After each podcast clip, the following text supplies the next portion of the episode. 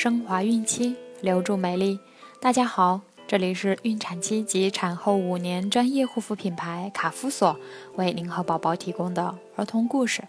我是主播蜡笔小新，欢迎关注卡夫索官方微信公众号，拼音卡夫索零零一，免费收听每日儿童故事。今天我们将要收听的故事是《走夜路的小熊》。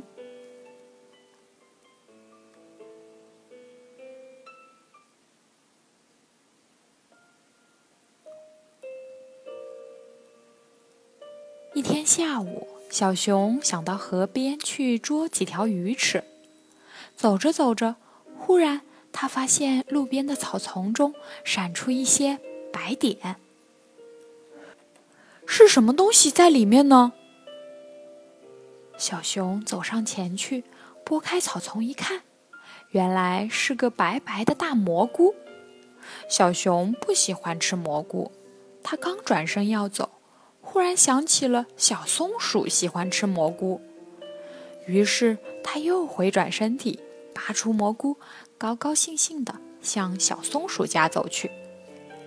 来到小松鼠住的大松树下，小熊大声地喊道：“小松鼠，小松鼠，我给你送蘑菇来了，快出来接着呀！”可是小熊喊了很久，也不见小松鼠出来接蘑菇。啊，可能是睡着了。我在这里等等吧。小熊知道小松鼠胆子小，白天很少出来活动，大都要等到傍晚的时候才出来找点吃的。于是，小熊抱着蘑菇在大松树下坐了下来。小熊，你怎么在这里睡着了？朦胧中，一个熟悉的声音。从空中传来，小熊一个机灵站了起来。原来小熊坐下不久便睡着了。循声望去，小熊看到的是小山雀在跟他说话。小熊赶忙说：“小松鼠睡着了，我在等它醒来，要送个蘑菇给它。”小山雀说：“小松鼠没在家，它到妈妈家去了。”临走的时候，他嘱咐我说：“如果有客人来的话，让我帮着招待一下。”这样吧，天色不早了，我帮小松鼠看着蘑菇，你先回家去吧。回家晚了不安全。我不怕。小熊担心瘦弱的小山雀看不住蘑菇，便说：“我要亲自把蘑菇交给小松鼠。”嗯，那好吧。小山雀说。估计小松鼠也快回来了，我到路上去催一下它。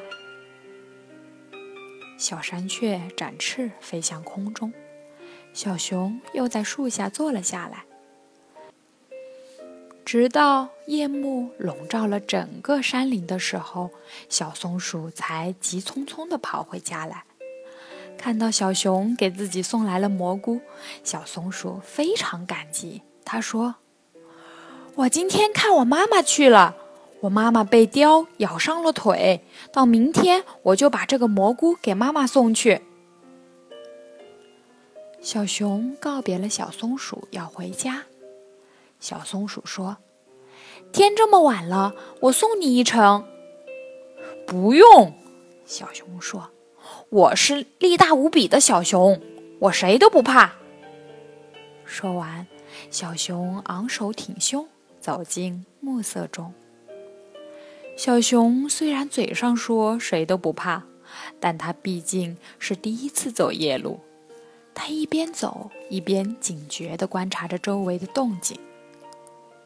白天里苍翠的山林，如今只看得到高低起伏的黑压压的一片。往日里走惯了的山路，现在走起来就像蒙起眼睛。捉迷藏似的，跌跌撞撞的走出大约有一里路的时候，小熊忽然发现前方不远处有一簇蓝绿色的光在闪烁。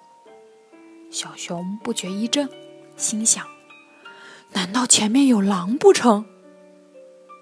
小熊知道，虽然狼并不是熊的对手，但狼是喜欢集体活动的动物。如果一旦被狼群盯上，那也是很危险的。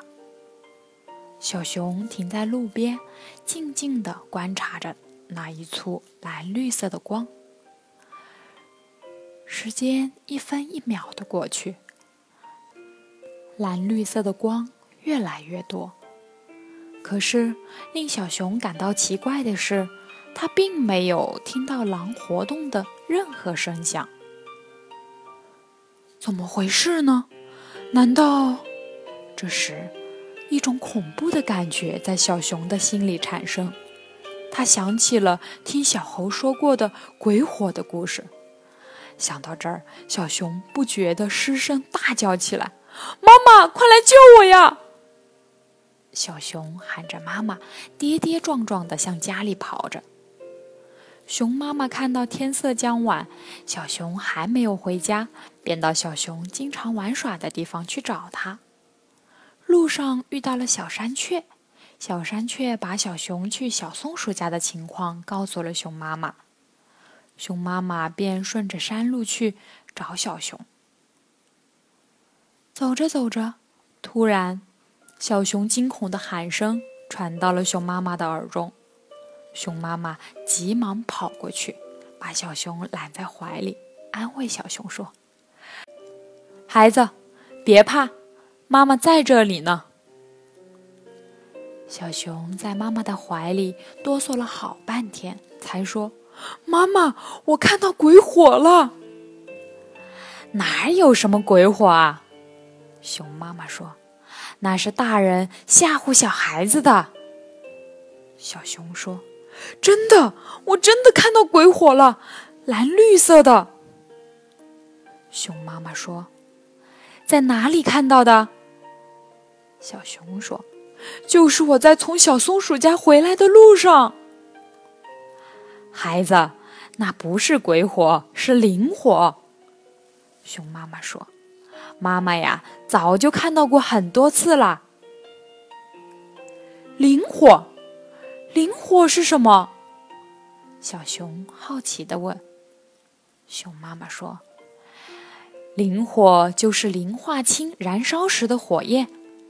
磷化氢是一种气体物质，燃点很低，它是人和动物的尸体腐烂后分解出来的。”磷化氢产生之后，沿着地下的裂痕或孔洞冒出到空气中，在常温下与空气接触，便会燃烧起来。其实，不管白天黑夜，荒野墓地里都会有磷化氢气体冒出来燃烧。只是在白天，由于光线太强，人们无法看见磷化氢燃烧；而在晚上，光线很暗。人们便看到了那些时隐时现的鬼火。